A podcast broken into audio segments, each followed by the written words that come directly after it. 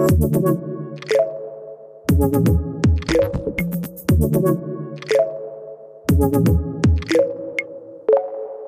neuer Montag, ein neuer Gast, ein neuer Podcast. Herzlich willkommen zum Podcast von Real Experts. Mein Name ist Christoph Raut, ich bin Geschäftsführer von Real Experts, einem Unternehmen aus Dresden. Und äh, bei mir habe ich heute Silke Leunstra von Augenhöhe. Hallo Silke. Hallo Christoph. Schön, und dich zu hören, die Elbe hinauf sozusagen. Genau, das ist das verbindende Element, die Elbe. Ich in Dresden, du in Hamburg. Ja. Und ich freue mich schon äh, einige Tage auf diese Aufnahme und diesen Podcast mit dir machen zu dürfen. Ähm, denn du bist für mich ein ganz besonderer Podcast-Gast, ähm, äh, weil auch Augenhöhe für uns als Unternehmen was ganz Besonderes ist und auch für mich persönlich was ganz Besonderes. Und ähm, du bist quasi die Verkörperung von Augenhöhe für mich aktuell oder bist zumindest diejenige Person, die da am äh, präsentesten für mich ähm, auch an verschiedenen Stellen ist und deswegen habe ich mich da die ganze Zeit schon drauf gefreut, mit dir einen Podcast zu machen. Ähm, bevor wir aber ins Thema einsteigen und ein paar Fragen einsteigen zu Augenhöhe und über das, was, was ihr macht, ähm, würde ich dir die Gelegenheit geben, dich mal vorzustellen und auch gerne äh, die Aussprache deines Namen, Nachnamens zu korrigieren, wenn ich das jetzt nicht ganz korrekt ausgesprochen habe. Ähm, und vielleicht sagst du was über dich und über Augenhöhe. Ja, sehr gerne, Christoph. Also mein Name nochmal, ich heiße Silke Lernstra. Ich kann meinen Nachnamen ja auch nur ansatzweise korrekt aussprechen. Ich habe ihn offen gestanden angeheiratet und ähm, niemand kann diesen Namen so schön aussprechen wie mein Schwiegervater, auch mein Mann nicht. Ähm, aber daran mag ich mich überhaupt gar nicht messen. Ähm, ich hatte damals so einen ganz pragmatischen Ansatz, als ich geheiratet habe. Wenn der Name des Mannes, den ich heirate, schöner ist als der, den ich hatte, dann nehme ich ihn und sonst lasse ich das. Also habe ich jetzt diesen Namen, den irgendwie keiner aussprechen kann, ähm, aber damit lebt es sich ganz gut. Jetzt hast du gefragt, irgendwie, wer, wer ich bin und ob ich mich vorstellen mögen würde. Ähm, da gibt es natürlich ähm, unterschiedliche Längen, in denen ich das jetzt so tun könnte. Ähm, was ich häufig höre und äh, wie ich mich selbst auch sehr wahrnehme, ähm, ich bin schon irgendwie so eine Pionierin, ich bin eine notorische Chancensucherin. Ähm, und wenn ich das nicht wäre und äh, nicht äh, vor knapp sechs Jahren vier andere gefunden hätte, die auch so drauf sind, dann gäbe es äh, die ganze Initiative Augenhöhe vermutlich gar nicht. Ähm, denn wir kamen ja auf die Idee, mal einen Film zu machen über Organisationen, die so irgendwie was ganz anders machen. Ähm, das ist auch eine lange Geschichte jetzt kurz gemacht. Offen gestanden waren wir genervt davon, dass wir immer angeguckt wurden, als wenn wir irgendwie, weiß nicht, nicht alle Latten am Zaun hätten, wenn wir zum Beispiel von einer Brandschutzingenieursfirma erzählt haben, die mit 200 Leuten keine formalen Führungskräfte hatten. Dann man sagt, ja, nee, das, das, geht doch gar nicht und das ist doch alles nur ein Traum. Und sagt, nee, das gibt's ja schon. Und äh, wir sind dann mit der Kamera losgezogen und haben diese Organisation besucht und ähm, die Menschen dort getroffen. Und ähm, jetzt ist es ja inzwischen einiges mehr geworden. Da sage ich vielleicht gleich noch ein bisschen was äh, mehr dazu.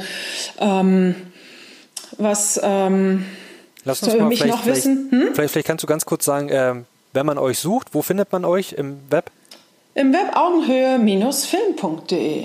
Okay, das ist. Also, obwohl ja Film inzwischen nicht mehr alles ist, was wir tun, ähm, ist es unsere Wurzel. Wir haben angefangen mit den Filmen, die wir gemacht haben, eben über Organisationen, die so ganz anders funktionieren. Und deswegen heißt die Website, äh, wie ganz am Anfang schon, augenhöhe-film.de. Mhm. Und äh, jetzt wäre vielleicht für den Zuhörer auch spannend, äh, was denn Augenhöhe ist. Und ich weiß, Augenhöhe ist zwar eine GmbH, sind, du hast gerade gesagt, fünf Menschen, die sich zusammengefunden haben. Es gibt noch einen Verein. Ähm, aber was ist es abseits davon für dich? Ähm, ja, es ist tatsächlich gar nicht so einfach ähm, zu, zu greifen. Ähm, also ich weiß, es gibt ja immer wieder, und das ähm, äh, hatten wir ja auch schon mal das Thema, ähm, so was ist denn eigentlich ein Unternehmen, wenn es auf Augenhöhe ist und wann ist es das nicht und so. Also so ein, so ein Unterscheidungsmerkmal ist es für mich gar nicht so sehr. Das, das ist was sehr, sehr Komplexes, das eigentlich nie da ist, ähm, sondern sich irgendwie in Prozessen bewegt. Ähm, Und wenn ich es umschreiben würde, würde ich sagen, Augen, also Augenhöhe springt bei mir dann an, wenn ich irgendwie das Gefühl habe, es würde in einer Organisation wirklich lebendig zugehen. Und das tut es immer dann, wenn diese Komplexität auch Raum kriegt. Die ist ja nun mal da und wir versuchen an so, so vielen Stellen, ähm, das rauszuregulieren, indem wir Prozesse gestalten und so weiter. Das ist ja für manche Dinge auch total richtig, aber es, er ist immer an so vielen Stellen unterwegs und dann wird's nicht mehr so lebendig. Und dann ist für mich auch nicht so richtig Augenhöhe. Das ist so, so ein, ein Aspekt dabei. Den finde ich auch um, ganz ähm, besonders wichtig, weil es ist nicht irgendwie eine Methode oder ein Blueprint oder irgendeinen Ansatz. Ganz genau. Sondern ja. das ist, ist genau, also äh, auch, du hast den Kern getroffen dessen, was es auch für mich ist, ne? Augenhöhe. Ja, und was es für mich auch ist, ähm, so habe ich es auch in, in, in dem Buch geschrieben, das ich dann nun doch endlich mal geschrieben habe, ähm, es hat auch was zu tun mit Augenhöhe unter den Stakeholdern eines Unternehmens, einer Organisation. Ähm, es gilt für mich niemals, dass eine Gruppe das Vorrecht hätte. Also weder die Shareholder, die Eigentümer, so denken wir es ja jetzt oft. Ne? Also nicht nur in börsennotierten Unternehmen, sondern auch sonst begegnet mir das sehr, sehr oft. Also Wirtschaftlichkeit ist ganz vorne sozusagen. Ich bin gelernte Ökonomin, jetzt nicht falsch verstehen, das ist mir auch nicht unwichtig. Ja? Ähm, nur das so als einziges ähm, oder absolut vorrangiges Ziel vor allem, da wird es mir immer ein bisschen komisch, weil für mich ist es mit der Wirtschaftlichkeit eines Unternehmens ist ein bisschen wie Atmen für uns Menschen. Wir müssen das schon tun. Also wenn ich jetzt hier drei Minuten aufhören würde zu atmen, dann hörst du mich nicht mehr. Also voraussetzt, ich könnte das überhaupt. Ja. Wir haben ja zum Glück noch sowas wie einen Atemreflex. Ähm, wenn ein Unternehmen aufhört, wirtschaftlich zu sein, dann kann es ja nicht mehr existieren. Aber das ist für mich eher wie eine ähm, notwendige Nebenbedingung als das Hauptziel sondern es geht immer darum, dass alle, die mit einem Unternehmen was zu tun haben, ob es dann die Mitarbeiterinnen und Mitarbeiter sind, Kunden, Lieferanten, Geschäftspartner, ähm, was alles so um einen rum ist, dass es da ständig nötig ist, auch wieder auszuhandeln, was jetzt, wovon jetzt, wie viel. Und dabei immer im Blick zu behalten, das muss wirtschaftlich bleiben, sonst geht es nicht. Hm. Aber es ist für mich eine ganz andere Bewegungsrichtung. Ja, ja. Du hast ja gesprochen von lebendigen Organisationen. Ja. Ähm, für mich ist auch mal der Begriff komplexe Systeme immer sehr präsent, in denen wir uns mhm. ja äh, alle befinden, je nachdem, in welchem System wir uns da gerade bewegen. Ja, wir ähm, uns als Menschen ja schon mal selbst, ne? Wir sind ja auch so eins. Genau. Und, Eher weniger äh, ein Maschinchen, sondern jetzt, ein äh, komplexes System. Seid, habt ihr euch damals zusammengefunden und auch äh, auf den Weg gemacht, ähm, äh, mit einer Idee oder mit ähm, dem Ziel, mal zu schauen, was gibt es denn da eigentlich an Organisationsformen, wohin kann sich das entwickeln? Ähm, das impliziert ja quasi, dass viele Unternehmen da noch nicht sind. Und natürlich auch, dass sich schon einige auf den Weg gemacht haben und schon Erfahrung gesammelt haben und eine andere Form von Organisation äh, für sich entdeckt haben und ähm, anwenden oder leben. So, äh, mhm. wie, wie, wie stellst du dir denn so ein Unternehmen vor, wenn das auf Augenhöhe ist? Wie, was, also du hast gerade schon gesagt, das eine Beispiel ohne Führungskräfte, so, ne? Das war jetzt was, was ich schon als naja, konkretes Beispiel. Das ist eine Ausprägung, die, die man jetzt, glaube ich, gerade auch an, an mehreren Stellen sieht, ist auch gerade ein bisschen en vogue so Führungskräfte abzuschaffen. Finde ich allein schon ein ganz fürchterliches Verb, eigentlich Führungskräfte abzuschaffen. Also wenn man davon ausgeht, dass Führungskräfte auch Menschen sind, will man ja keine Menschen abschaffen. Ne? Ähm, was man eher abschaffen möchte, glaube ich, ist, dass immer bestimmte Menschen, die wir jetzt Führungskräfte nennen, immer bestimmte Dinge tun, wie zum Beispiel Entscheidungen zu treffen. Also ich bin unter anderem auch gelernte Bankkauffrau und da war es auch immer ganz wichtig. Es gibt bestimmte Kompetenzrahmen, die haben sich dann in der Bank gerne ähm, an zum Beispiel Kreditvolumen bemessen. Ne? Bis wohin darf ich das entscheiden? Wann muss das mein Chef? Wann muss das noch die Chefin drüber? Ähm, und dass man da mehr guckt, dass man solche Entscheidungen nicht immer an bestimmten Stellen treffen lässt, weil an so vielen ähm, Orten deutlich wird, dass das auch ein verdammt langsames System ist zum einen, weil es muss dann immer zu dem einen, der das jetzt darf, ähm, obwohl die anderen es vielleicht genauso könnten. Ähm, und das ist für die, die es eigentlich auch könnten, aber nicht dürfen, auch bisweilen ziemlich frustrierend. Und ich glaube, das ist so eine Richtung, die man, die man im Moment sieht. Ähm, sieht man ja bis hin in große Organisationen, also bis hin zur Deutschen Bahn, ähm, DB Systel zum Beispiel, die in, in dem, äh, auf diesem Weg gerade unterwegs sind. Ähm, dass, dass man sagt, Führung, so ein schöner Satz, finde ich, vom, vom Bernd Österreich. Ähm, er sagt, Führung ist zu wichtig, um sie Führungskräften zu überlassen. Da trifft da was, finde ich. Also Führung ist immer irgendwie wo da. Ich weiß, mein äh, Kollege Florian würde mir jetzt an dieser Stelle auch schon widersprechen, weil er das Führungskonzept insgesamt ein Stück ablehnt. Ähm, das tue ich weniger, aber ich glaube auch, dass das, wenn es fluider ist, meistens dienlicher ist. So, und zwar sowohl dem Erfolg der Organisation als auch den Menschen. Und zwar sowohl denen, die wir bisher Führungskräfte nennen, als auch den sogenannten, das ist ja noch viel schlimmer vom Begriff her eigentlich, Geführten. Also was das für ein Menschenbild eigentlich, was wir da haben. Du hast gerade ein, ein äh, Unternehmen schon angesprochen. Ähm, mhm. Ich glaube, hier sei auch der Hinweis gegeben, dass äh, sowohl in den Filmen und ich glaube auch ähm, bereits in anderen Inhalten und anderen Videos auch schon weitere Anführungsstrichen positive Beispiele ähm, von euch auch dargestellt werden. Also wenn jemand quasi erleben und sehen möchte, ähm, wie so ein Unternehmen tickt, der äh, sei, glaube ich, herzlich eingeladen, sich diese Filme mal anzuschauen und auch auf anderen Kanälen aktiv genau. zu werden. Genau, und was mir noch wichtig ist, da zu sagen, ähm, ich würde, also ich würde die auch nicht als Vorbilder beschreiben.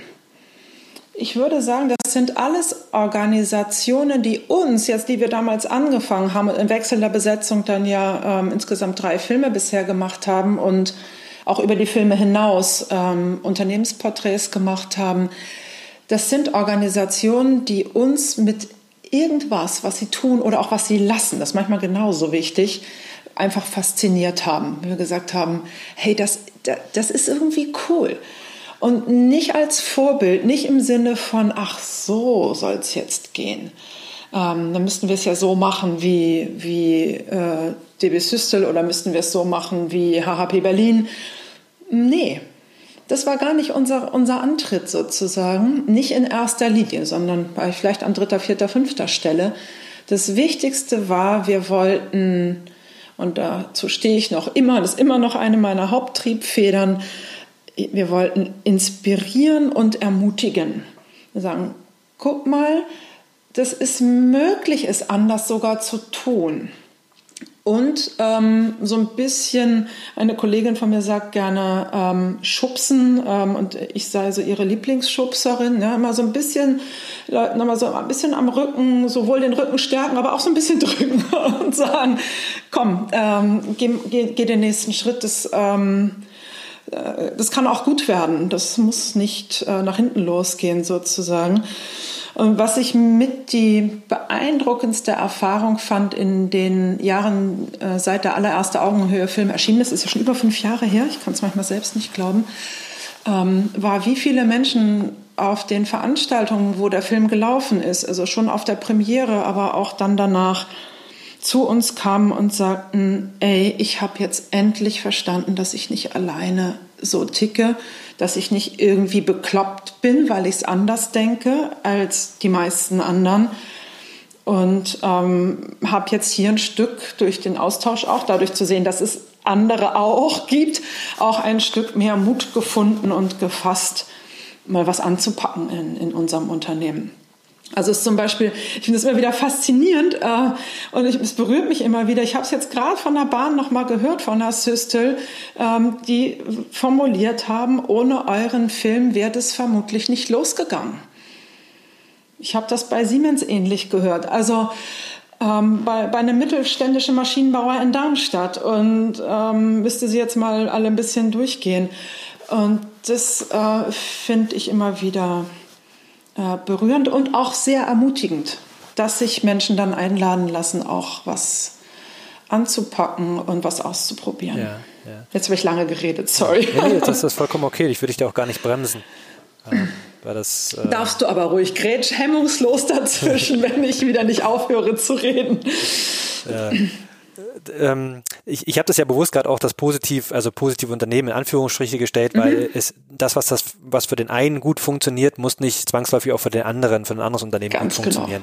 Genau. Ja. Und äh, wir erleben das ja quasi am eigenen Leib bei uns, äh, dass wir das entdecken, was für uns Augenhöhe ausmacht als kleines, junges Unternehmen, um das mhm. zu entwickeln. Und die Beispiele, die du genannt hast, sind ja durchaus auch schon etablierte Unternehmen, die es schon ein paar Jahre gibt und die auch ein, schon ein paar mehr Mitarbeiter haben die sich aber trotzdem auch aufgrund von Inspiration und Mut und ersten Impulsen oder auch vielleicht den ersten Funken dann auf den Weg gemacht haben äh, und sich immer noch auf dem Weg befinden und natürlich ähm, ganz unterschiedliche Erfahrungen auch machen mit den Dingen, ähm, die dort dann vielleicht auch verändert werden in den Unternehmen. Ähm, deswegen ist das ja eine Einladung, äh, die ihr ja äh, aussprecht oder ein, ein Angebot, mhm. eine Inspiration, ähm, wo man sich ganz viel holen kann denke ich, so äh, an, an, an Ideen, ähm, wo man aber selber dann daraus äh, etwas machen muss. Und das ist, und das merken wir auch, klar, es ist auch Arbeit und ne? es ist auch, äh, man muss auch was dafür ja. tun. Von alleine kommt es nicht. Ähm, und, ja, aber es das ist einer der größten Irrtümer, glaube ich. Ja. ja. Also es gibt ja so diesen geflügelten Satz inzwischen, ähm, Selbstorganisation ist eben nicht dasselbe wie Selbstüberlassung. Ähm, das finde ich ist eine wichtige Perspektive, dass man sagt, naja, äh, ich möchte, dass Komplexität mehr Raum kriegt in, in meiner Organisation. Ähm, dann muss ich ja quasi mehr in selbstorganisierende Prozesse und denen mehr vertrauen, denen wiederum einen Raum und einen Rahmen geben. Ähm, das ist für mich so die eine Perspektive von Selbstorganisation. Und die andere, und das bringt der Gunther Schmidt so schön auf den Punkt, der, einer der Gründer der Sistelius Klinik, der sagte, Selbstorganisation ist schon auch Selbsterfahrung. Und zwar permanent, ob du willst oder nicht. Ähm, man begegnet sich einfach viel, viel mehr selbst als in so einer klassisch hierarchischen Organisation. Da kann ich mich darauf zurückziehen, was in der Stellenbeschreibung steht. Ja. Wenn du mein Chef bist, dann sagst du mir, was ich machen soll, dann mache ich das.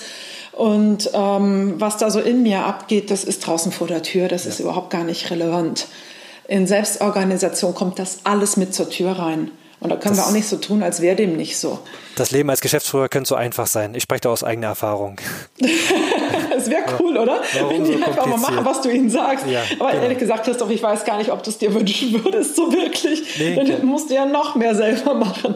Ja, genau. Nee, also äh, klar, also das, das, bedeutet schon Arbeit, ne? Also äh, komplex, mhm. sich in komplexen Systemen zu bewegen und gewisse Fragestellungen und Herausforderungen, die auftreten, auch dementsprechend äh, denen zu begegnen und die zu beantworten ja. ne? und nicht äh, ja. quasi in alte Muster zu verfallen, die ich ja auch äh, in meiner bisherigen Berufslaufbahn so gelernt habe ah, äh, und äh, versucht äh, oder bisher so angewendet habe, aber irgendwann gemerkt habe, nee, das kann es nicht sein. Also es muss auch einen anderen Weg geben und das war für mich auch ein Beweggrund, ohne äh, vorher wirklich schon großartig Kontakt gehabt zu haben mit Augenhöhe oder mit anderen dieser neuen Organisationsformen ähm, dass sich da was an, ändern muss. Und äh, mein mhm. Gefühl sagt mir und jedes Mal auch die Erfahrung, die wir sammeln, ja, das ist der richtige Weg, auch wenn er vielleicht ein bisschen schwieriger mhm. ist und es nicht die einfachen Antworten gibt oder es auch mehr Raum braucht, den man mhm. auch offen halten muss. Ähm, es ist trotzdem äh, es, es ist das, was äh, quasi äh, die Intention war dessen, was wir jetzt auch bei ReExpert zum Beispiel machen mhm. wollen. Ja, ähm, sehr cool, dass selbst ihr als kleines Unternehmen sozusagen da ähm, einfach schon so unterwegs seid. Und ja. euch ja auch sehr tief auseinandersetzt, ja. so mit dem, was da wie funktionieren könnte und auch mit euren eigenen äh, Mustern und äh, wie wirken die eigentlich rein in so eine Organisation. Das kann man ja alles nicht draußen halten ja. mehr. Ja. Vor, vor, Vor- und Nachteil natürlich, ne, so auf der grünen Wiese anzufangen, äh, wo noch nichts Gewachsenes ist und man mhm. kann Dinge neu gestalten und auch in einem kleinen ja. Rahmen, wo man äh, die Dinge, also auch die Beteiligten überschauen kann. Aber auf der anderen Seite natürlich auch eine Herausforderung, neben dem, ich muss das Unternehmen aufbauen, die Wirtschaftlichkeit herstellen, das Geschäftsmodell entwickeln, ja. sich dann ja. noch um diese Themen natürlich äh, zu kümmern. Das ist auch äh, Challenge zugleich, ja. Aber wir wollen, gehen diesen Weg konsequent und da kommen wir vielleicht auch auf was zu sprechen, was ähm, auch Augenhöhe anbietet oder was ihr macht, und zwar den Augenhöhe Wegbegleiter. Wir mhm. hatten bereits ähm, äh, unsere, also meine erste Mitarbeiterin, die Peggy, die ähm, dieses Wegbegleiterprogramm, Ausbildungsprogramm schon durchlaufen hat. Ähm, ja, das war letztes Jahr, ne? Genau, letztes Jahr und ich bin mhm. gerade mittendrin, ähm, mhm. habe bereits vier Module schon äh, hinter mir Äh, zwei stehen noch ähm, vor mir, auf die ich mhm. mich auch sehr freue. Vielleicht kannst du mal dazu was sagen. Zum Augenhöhe Wegbegleiter? Genau, das. Sehr gerne. Ähm, das ist ja, ähm, weiß nicht, weißt du eigentlich, wie das entstanden ist? Ähm, nee, wahrscheinlich nicht. also an dem Ort, an dem bei mir häufiger mal Ideen entstehen, äh, nämlich im Schwimmbad. Ähm, so beim Kacheln zählen äh, vor ja auch schon fast fünf Jahren jetzt dachte ich, hey, es gibt so viele so gute systemische Ausbildungen. Also ich habe selber auch eine systemische Ausbildung nochmal auf mein Studium draufgesetzt und kenne so viele Leute, die wirklich auch sehr gute systemische Ausbildungen genossen haben. Ähm, und ähm, es gibt ähm, viele Möglichkeiten, wo man sich so mit sich selbst beschäftigen kann, wo man sich selbst als Persönlichkeit auch weiterentwickeln kann. Aber es gibt es irgendwie nur im Oder das eine oder das andere oder zumindest sehr schwerpunktmäßig das eine oder das andere. Also so habe ich es damals zumindest auch erlebt in meiner systemischen Ausbildung. Ähm, zum Beispiel die Organisationen, so wie sie nun mal sind, schon als gegeben hinzunehmen mit ihren Strukturen und Hierarchien und so weiter. Und da drin anzufangen, systemisch zu denken.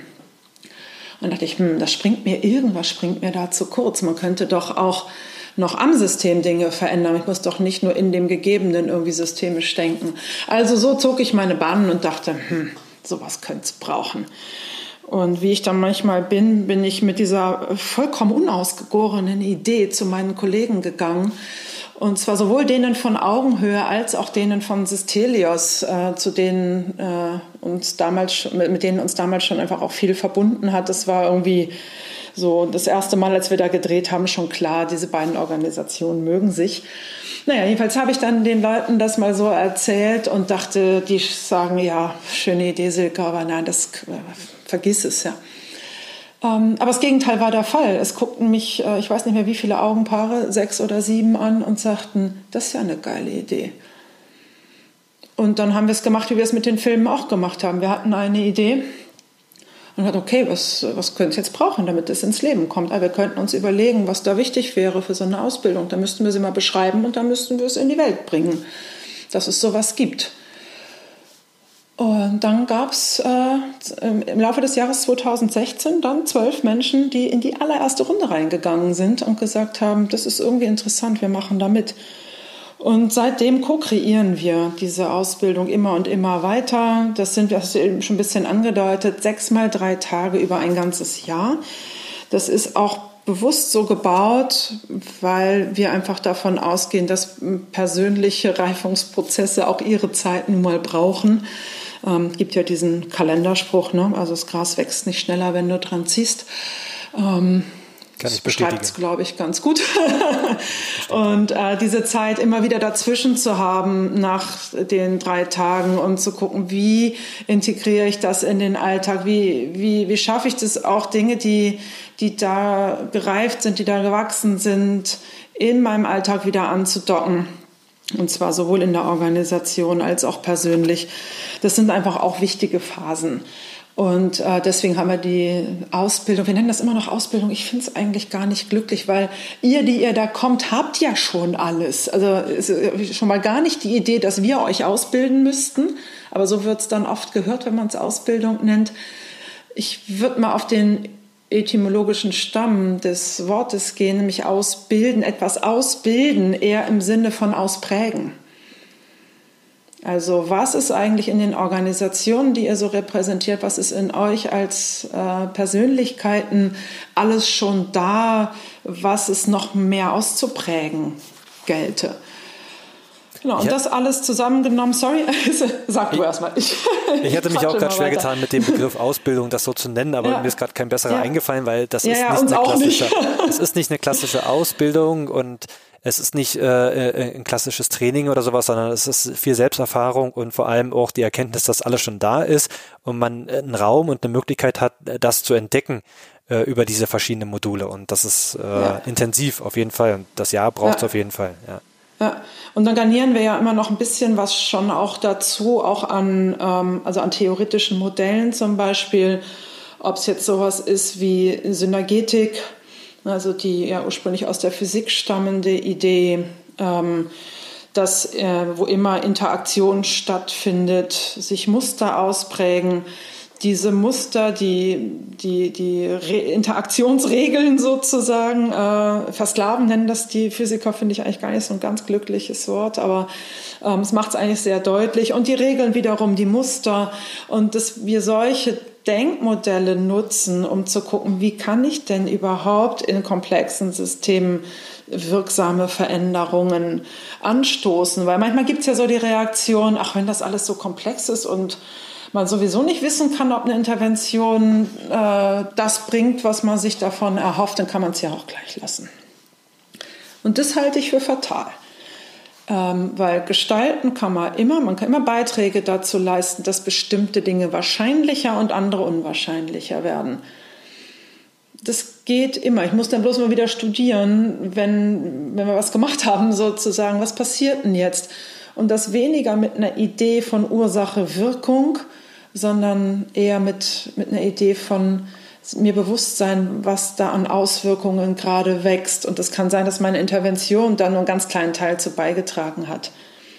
Und ich muss überhaupt nicht glauben, dass wenn ich das Gleiche nochmal in einer anderen Organisation mache, dass das wieder genauso passiert. Mitnichten. Das sind halt immer andere Menschen, ja. Ja, die sind immer so ja und, und, und, die Organisation hat was anderes gelernt. Also wenn, wenn, wenn ich zu euch käme und sagen würde, ich würde jetzt mal Folgendes vorschlagen und ihr tätet das, dann hat das natürlich eine andere Wirkung, als wenn ich das bei Siemens mache. Ja. Das ja. kann ja gar nicht anders sein. Und finde, was man auch vor allem sehr gut machen kann und was man auch tunlichst tun sollte, finde ich mir selten mit Ratschlägen unterwegs, ne? aber beobachten. Ja beobachten, was geschieht, sowohl in der Organisation als auch bei mir selbst. Und da man ja eh nichts beobachten kann, ohne es zu verändern, also behaupten wir zumindest mal, also Heisenbergsche Unschärfe, ne? also es ist selbst in der Physik so, dass ich nichts beobachten kann, ohne es schon zu verändern. Und bei sozialen Systemen stimmt das noch viel, viel mehr ähm, mir auch zu überlegen, wie möchte ich es denn beobachten, dass ich durch die Beobachtung schon wieder wahrscheinlicher mache, dass das, was ich jetzt erstmal als gewünscht annehmen würde, wahrscheinlicher wird. Mein Gott, das waren jetzt viele Konjunktive, ne? aber so vorsichtig muss man irgendwie sein. Ja, ja. Das ist tatsächlich etwas, was ich auch äh, selbst schon erfahren habe und als auch als ganz wichtig erachte, diese Selbst Beobachtung und auch äh, diese Perspektive der Metaebene einzunehmen, um mal drauf zu mhm. schauen, was da jetzt eigentlich gerade gelaufen und passiert ist. Auch wenn man selbst ja. mittendrin im Geschehen ist und involviert ist und persönlich emotional betroffen und so weiter, ne? Ähm, trotzdem die, äh, die, die Möglichkeit zu haben, zu äh, irgendwie so einen Stopp zu machen und zu sagen, okay, was ist hier eigentlich passiert gerade so, ne? Mhm. Ähm, und ja. diese Met diesen Blick der Metaebene einzunehmen und das dann zu beobachten. Ja. Das ist auch etwas, eine ganz neue Erfahrung auch für mich gewesen und äh, ich übe da auch persönlich dran und beobachte mich selber, äh, führe da Tagebuch oder ähm, mhm. habe ja auch diesen Fragebogen, den ich äh, zur Hilfe nutze dann. Mhm. Äh, um genau auf das zu kommen, so, ne? Und, und auch diese mhm. Entwicklung weiter Auf Basis der Systemmodellierung, ne, den wir gemacht genau, hatten. Genau. Sowas wäre zum Beispiel wahnsinnig hilfreich, um auch ein Stück zu begreifen, was passiert da in Systemen. Ähm, natürlich sind das auch wieder Abbildungen. Wir können die Komplexität nicht eins zu eins abbilden, aber ich kann mal modellieren, was da gerade wohl wesentliche Faktoren sind und wie die miteinander wirken. Und zwar nicht im Sinne von Ursache-Wirkung, sondern äh, sind alle Faktoren letztendlich irgendwie ja doch mit allen äh, verbunden. Und ich kann nicht mehr sagen, wenn ich an der Ecke ziehe, dann wird das passieren, wird das umfallen. Ich kann Wahrscheinlichkeiten sehen, aber ich kann nicht sagen, wenn dann. Aber mir das klar zu machen, was ist denn da gerade möglicherweise relevant? Ähm, also sowohl nach innen in mein ganz eigenes System, ja, also was denke ich da gerade über mich, ähm, bewusst oder weniger bewusst sozusagen, ähm, und was denke ich über die Organisation und was nehme ich da an Mustern wahr. Unheimlich hilfreich. Das ist ähm, der Augenhöhe-Wegbegleiter. Ja. Genau. Ja, äh, Auszüge davon. Ja, ja Aus, Auszüge davon, genau. Aber das, das ist ja auch nur das Ziel gewesen, jetzt mal so das so ja. äh, anzustreifen und ja. äh, mal einen Einblick äh, zu geben in, in dieses äh, Ausbildungs- oder sage ich es schon wieder, äh, in ja, die Augenhöhe Wegbegleiter. Doch wenn uns hier jetzt in diesem Podcast ein besseres Wort einfällt, dann äh, feiere ich das, weil wir seit vier Jahren nach einem anderen Wort suchen. Genau. Ähm, ich bin da wahrscheinlich nicht der kreativste äh, dafür, aber vielleicht kommt es dazu. Ähm, Mal schauen, was entsteht. Also man weiß es nie. Wenn sich jemand für Augenhöhe Wegbegleiter interessiert, äh, wo findet er etwas darüber und äh, wann startet zum Beispiel äh, das nächste der, der, der, nächste, der nächste Lehrgang oder äh, das nächste. Also Lehrgang ist jetzt irgendwie ja, schlimmer als Ausbildung. Macht's nicht besser, ja, ich weiß. Macht irgendwie gerade nicht besser, nee, nee. genau. Ähm, also ähm, erste Infos und auch einen kleinen Film äh, zum Augenhöhe-Wegbegleiter gibt's auf unserer Website. Also noch, noch mal augenhöhe-film.de und wenn man da auf die äh, erste Seite geht, dann äh, gibt's gleich rechts oben einen Button, wo man draufklicken kann für den Wegbegleiter. Und es geht äh, Anfang November wieder los. Und ähm, es gibt noch, ich glaube, drei Plätze. Mhm. Also, also drei von 15 sind noch zu haben, wären und sich durchaus beeilen dann. Aber ja, es geht first come, first serve, genau. genau. Aber klar, auch sich mit äh, damit beschäftigen und es wird sicherlich ein weiteres auch geben. Ne? Also es ist nicht, ich glaube, ihr ja, startet genau. jedes also Jahr ein, ein offenes Richtig, genau. Im Moment starten wir in Anführungszeichen nur einen offenen pro Jahr, weil es gerade zunehmend Nachfrage gibt von größeren Organisationen, Gruppen exklusiv für deren Mitarbeiter äh, anzubieten. Und äh, das tun wir jetzt gerade und äh, werden im Dezember noch wieder eine Gruppe starten, auch noch eine interne. Ähm, Im Frühjahr 21 wahrscheinlich wieder noch zwei, drei äh, interne ähm, so dass offen gerade einmal im Jahr realistisch ist. Aber auch da sind wir am Hingucken, haben unser Team gerade ein bisschen vergrößert, um auch äh, möglicherweise einen zweiten offenen anbieten zu können. Das wird allerdings nicht im Frühjahr 21, denke ich, schon der Fall sein sondern den nächsten offenen wird es im Herbst 21 geben und dann vielleicht ab 22 gibt es mehr. Okay. Also das da kann, kann sich sein. jeder gerne informieren und auch auf dem Laufenden halten. Ja, ähm, außerdem habe ich ja auch so einen komischen Namen, wenn man mich googelt, findet man mich auch sofort. also das stimmt, ja. Äh, du hattest ein eingangs Weg. gesagt, dass ihr das mit Systelios macht. Ähm, ja, vielleicht genau. kannst du noch mal was zu Systelios sagen. Was machen die so? Und wo kommen die her? Ähm, Systelios ist, ähm, also wenn man es auf dem allgemeinen Sprachgebrauch übersetzt, ist es eine psychosomatische Klinik. Das heißt, dort kommen Menschen zu einem stationären Aufenthalt. Genau, Siedelsbrunn im Odenwald, äh, Nabel der Welt. Ja. Ähm, wunderschön gelegen. Übrigens sage ich, ich bin ja eigentlich eher mehr Fan. Ne? Also, und dennoch, ich finde Siedelsbrunn immer wieder ein Ort, wo ich auch zur Ruhe kommen kann und für das, was sowohl dieses Telios äh, Klinik oder Gesundheitszentrum, wie sie sich selber lieber nennen, äh, tun, als auch das, was wir im Augenhöhe Wegbegleiter tun, sind da schon ziemlich gut aufgehoben, so rein räumlich. Ähm, und also Systelios ist eine ähm, Privatklinik für psychosomatische ähm, Symptome. Also ich bin ein bisschen vorsichtig, das überhaupt zu beschreiben, ähm, weil ähm, es da durchaus eine Zurückhaltung gibt, jetzt zu sagen, hier kommen Menschen, die haben Depressionen oder die sind depressiv. So würden es viele vielleicht beschreiben. Ähm, auch sich selbst, doch diese Selbstbeschreibung aufzulösen, ist dann schon wieder ein erster Schritt, ähm, anders mit dem durch also leidvoll empfundenen Symptomen umzugehen. Ne? Also das ist eine, eine Klinik für, ich glaube, sind, wenn, wenn, wenn sie voll ist, sind es über 80 Klientinnen und Klienten, die dort sind, ähm, zu mehrwöchigen stationären Aufenthalten. Und die haben halt auch eine, einen Zweig ähm, des Telios Akademie. Der war damals, als äh, ich mit dieser Augenhöhe Wegbegleiter, so hieß es da noch nicht, äh, Idee um die Ecke gekommen war, die gerade so in allerersten Anfängen so im Entstehen und ähm, inzwischen ist das ein relativ großer Teil auch von dem, was die Sistelios Akademie so tut, ähm, dass eben Menschen, die bei Sistelios arbeiten, dort als Therapeuten auch überwiegend tätig sind, ähm, aber eben auch in der eigenen Organisationsentwicklung nicht unwesentliche Rollen spielen.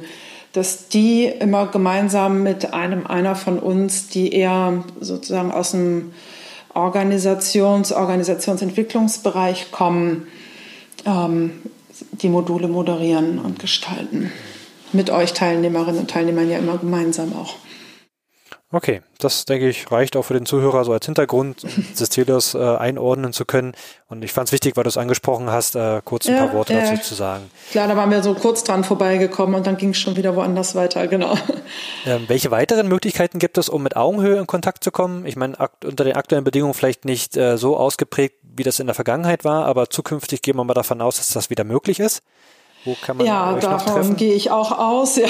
Wir sind ja echte Präsenz-Junkies, ne? also bei Augenhöhe. Also na, klar geht viel virtuell. Wir haben auch virtuelle Dinge äh, getan in diesem Jahr. Ähm, aber wir sind einfach Fans von Menschen in 3D und nicht 2D auf dem Bildschirm in Passbildgröße weil es äh, ohne die Menschen irgendwie nicht funktioniert und deswegen braucht sie auch irgendwie ganz und nicht als Abbild. Ähm, das als Vorrede. Wir hoffen natürlich und planen auch dafür, dass es ähm, nächstes Jahr wieder Augenhöhe Camps geben wird, ähm, eintägige Veranstaltungen, äh, so angelehnt an Barcamp-Formate, aber da mir persönlich Barcamps noch überstrukturiert sind, haben wir da noch ein bisschen dran gedreht, sodass diese Tage, Augenhöhe Camp, quasi auch ein Erleben von wirklich, wirklich mal Selbstorganisation sind. Und zwar nicht in Form von Selbstüberlassung, sondern mal zu erleben, wie ist das? Es ist ein Rahmen da und da drin organisiert sich das wirklich selbst. Es funktioniert. Ähm, also manchmal sagen Teilnehmer, das machen wir jetzt ja auch schon äh, seit über fünf Jahren, ähm, dass fast die Erfahrung, sich in diesem Tag zu bewegen, noch wichtiger war als die Inhalte, die sie auch gut fanden und wo sie auch viel mitgenommen haben. Er sagt, aber das zu erleben, das ist irgendwie noch mal was ganz anderes. Und ich bin auch fest davon überzeugt, das Erleben funktioniert 2D nur mit erheblichen Abstrichen. Und deswegen äh, werden wir äh, Corona permitting sozusagen nächstes Jahr live und in Farbe wieder Augenhöhe Camps machen.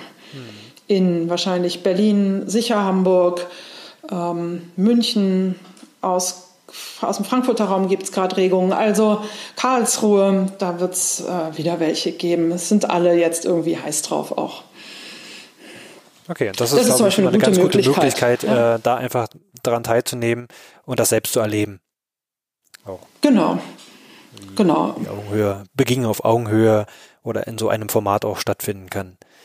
Okay. Genau. Und wer, wer mich erleben will, und ähm, hoffentlich sozusagen, Corona-Permitting gilt auch da, am 3. Februar gibt's äh, in Hamburg die Rednernacht. Und äh, da werde ich dann auch ein bisschen was sagen. Also die wird es monatlich geben ab äh, Februar 21 und ich bin gleich bei der ersten mit dabei. Okay. Genau. Okay. Hamburger Rednernacht, Website müsste ich jetzt echt nachgucken, aber ich glaube, das findet man das findet man bestimmt. Ja, ansonsten ja. würden wir ähm, bei Veröffentlichung des Podcasts auch den Link noch mit in der Beschreibung teilen. Ah ja, das wäre vielleicht das klug, genau, sowohl die Augenhöhe minus Film als auch den, die Rednernacht. Ja.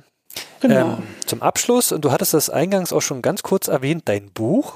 Darüber würde ja. ich gerne nochmal mit dir sprechen und dir die Gelegenheit geben, auch vielleicht da nochmal ein paar Worte zu, zu sagen. Ähm, was ist das für ein Buch? Worum geht's? Wann kommt das raus? Ähm, und warum schreibt die Silke eigentlich ein Buch? die macht doch eigentlich Filme, wieso schreibt die jetzt ein Buch? Ja. Genau. Ähm, also zum einen bin ich tatsächlich oft gefragt worden, wann ich das denn jetzt mal aufschreibe. Äh, das so, was wir so bei Augenhöhe erlebt haben. Ähm, und hatte schon ein paar Jahre damit geliebäugelt, dachte, das lohnt sich schon, weil irgendwie finde ich, ein Buch ist einfach nochmal ein anderes Medium. Es ist ein langsameres, ein tieferes Medium. Ähm, und ich selber mag Bücher so wahnsinnig gern. Und ähm, ich war neulich bei einer virtuellen multimedialen Konferenz dabei und als es dann äh, darum ging, ja, habt ihr noch Tipps so für die Leute? Also die beiden Initiatoren wurden das gefragt, was die vielleicht tun könnten. Und dann sagt da eine, lest mehr Bücher auf einer virtuellen Medi multimedialen Konferenz. Also irgendwas ist an Büchern dran, äh, offensichtlich nicht nur für mich. Und ein Buch ist nochmal eine ganz andere Aufforderung, auch eigene Gedanken zu sortieren als das ein Film ist für mich. Und ich habe in, in dem Buch, ähm, es wird heißen Lebendigkeit entfesseln. Es sind da drin acht Prinzipien, keine Rezepte, acht Prinzipien für lebendige Organisationen, für neue Arbeit in Wirtschaft, Bildung und Gesellschaft. Also ich entwickle diese acht Prinzipien die wieder eine Einladung sind. Mal gucken, wie man die so auf die eigene Organisation vielleicht anwenden könnte. Nicht übertragen, anwenden.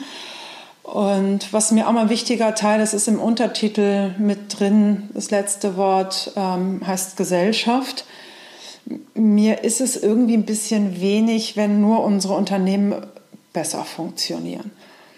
Also nochmal, ich bin gelernte Ökonomin, Bankkauffrau und Diplomkauffrau. Also viel mehr Ökonomie kann man sich fast nicht drauf schaffen.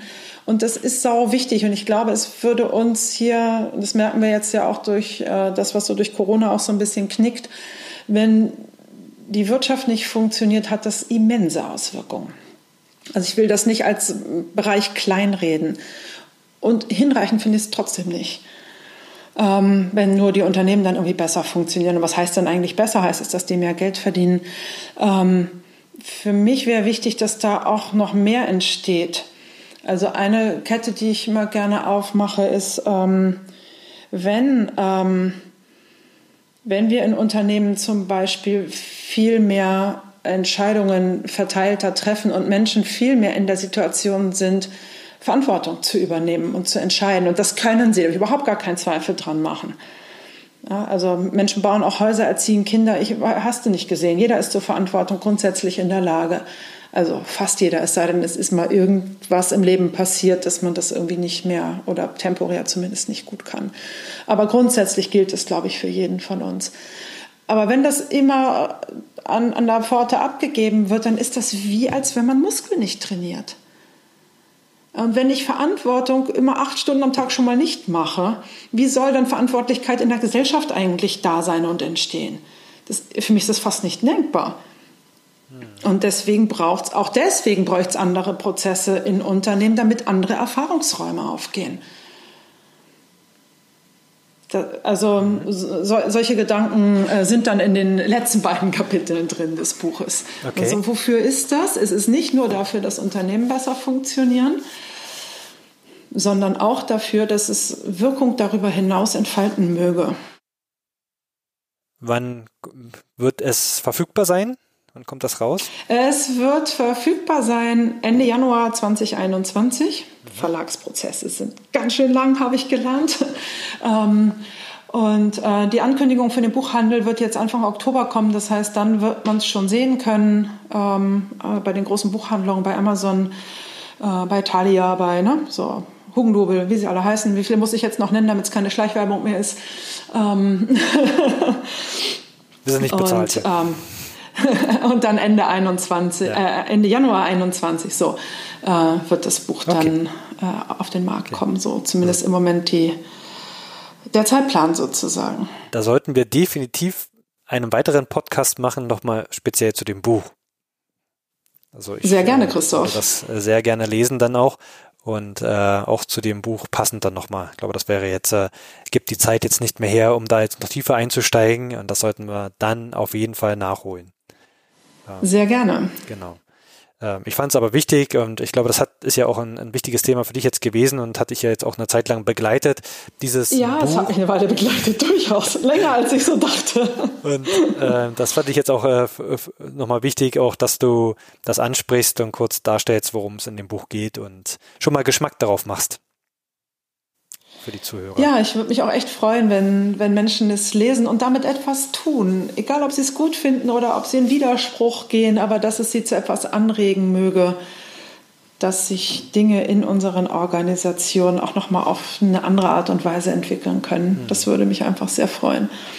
Genau. Und ich nehme das auf jeden Fall für mich mit und gebe das auch gerne weiter. Lest mehr Bücher. ähm, das werde ich in dem Fall definitiv tun. Ähm, Silke, ähm, herzlichen Dank äh, für dieses äh, sehr interessante Gespräch, äh, für die vielen, vielen, vielen Einsichten und Einblicke, die du uns gegeben hast in Augenhöhe und ähm, die Grundannahmen, Grundprinzipien, die dahinter stecken. Womöglich mhm. nur ein kleiner Auszug. Ähm, das ah, gibt ja. da noch viel, viel mehr zu entdecken. Ähm, so viel sei schon mal gesagt oder äh, klar gemacht auch hier nochmal. Ähm, aber ich fand das schön mit dir ähm, dich auch als äh, Podcast-Gast zu haben. Und, äh, du, mir hat es auch riesig Spaß gemacht. also mit 500 äh, Kilometer Entfernung den Fluss entlang sozusagen jetzt an diesem Mittwoch mit dir zu sprechen.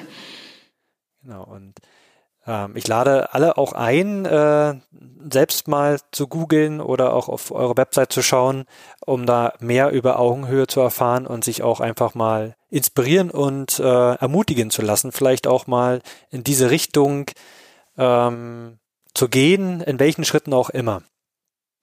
Ähm, ja, dazu sei vielleicht noch gesagt, dass die Filme tatsächlich unter Creative Commons Lizenz ähm, für jegliche nicht kommerzielle Verwendung ähm, frei verfügbar im Netz sind.